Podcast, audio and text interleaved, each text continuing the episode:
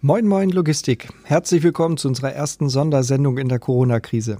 Nach unserer Rechnung ist es Tag zwei, da wir am 16.03. alle Maßnahmen zum Schutz der Mitarbeiter und der Aufrechterhaltung unserer Dienstleistung ergriffen haben. Dazu zählt die Sicherstellung der Kinderbetreuung unserer Mitarbeiter, gegebenenfalls durch eine gemeinsame Betreuung im Büro, aber auch die Ausweitung der Homeoffice-Möglichkeit für alle anderen Mitarbeiter. Ab Mittwoch wird die Hälfte unserer Belegschaft von zu Hause arbeiten und damit sich und andere vor einer weiteren Ausbreitung schützen. Wir werden euch über unseren Podcast werktäglich auf dem Laufenden halten, was wir sowohl in der Dispo als auch an den Lade- und Entladestellen erleben. Hinweise, Tipps und auch gute Nachrichten stellen wir euch ebenfalls gerne zur Verfügung. Die Links mit unseren Quellen findet ihr in den Show Notes. Aktuelles. Das öffentliche Leben in Deutschland wird vorläufig eingestellt. Viele mögen es sich schon gedacht haben, aber seit gestern Abend ist es jetzt klar. Alle öffentlichen Läden und Einrichtungen, die nicht der Versorgung der Bevölkerung dienen, werden geschlossen. Schulen, Universitäten, Versammlungen sowie Veranstaltungen sind ja sowieso schon geschlossen bzw. abgesagt worden. In Hamburg sind aktuell 260 Menschen am Coronavirus erkrankt, 16 davon befinden sich in stationärer Behandlung, vier sogar auf Intensivstationen.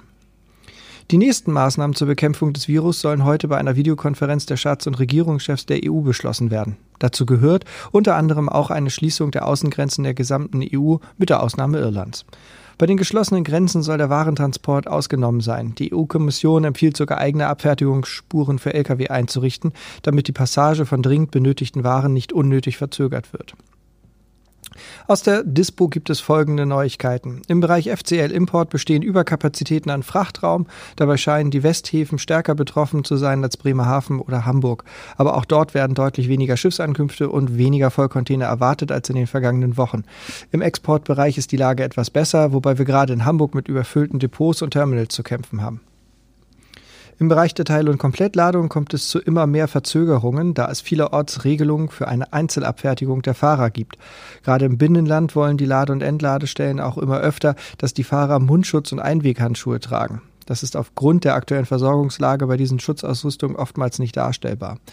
Bitte weist deshalb eure Kunden und Leger darauf hin, sollten diese entsprechendes Equipment zur Verfügung stellen können, nutzen die Fahrer das gerne. Wir selbst statten unsere Fahrer noch damit aus, allerdings nur bei Abfertigung in Hamburg und auch nur, solange unser Vorrat reicht. Im internationalen und Expressbereich kommt es immer wieder zu Verzögerungen an den Grenzen. Nicht zuletzt, wenn leere Fahrzeuge auf dem Weg zur Ladestelle eine Grenze überschreiten müssen. Gerade im Bereich der Supply Chain für Medizintechnik sorgt das für unnötige Verzögerungen. Also achtet bitte so ein bisschen aufeinander und schaut hin, dass wir als Logistiker dort auch jetzt mehr denn je als Team auftreten und gemeinsam die Probleme lösen, vor denen uns diese Krise dann auch stellen wird. Bitte beachtet alle auch die Einhaltung der vorgegebenen Maßnahmen. Hände waschen, nicht ins Gesicht fassen, Abstand zu anderen Menschen einhalten, Menschenansammlungen meiden, vor allen Dingen auch keine Hamsterkäufe tätigen, denn die Versorgung ist natürlich auch sichergestellt.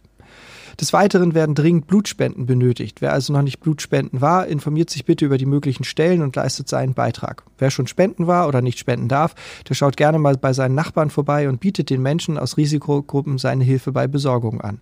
Denkt dran, wir alle tun unser Bestes, um die älteren Menschen und Menschen mit Vorerkrankungen so gut es geht vor einer Ansteckung zu schützen. Da kann jeder seinen Teil zu beitragen. Und es gibt auch gute Neuigkeiten. Unter dem Hashtag ähm, CoronaCare helfen sich immer mehr Menschen gegenseitig. Es gibt tolle Beispiele von gelebter Gemeinschaft aus allen Teilen Europas.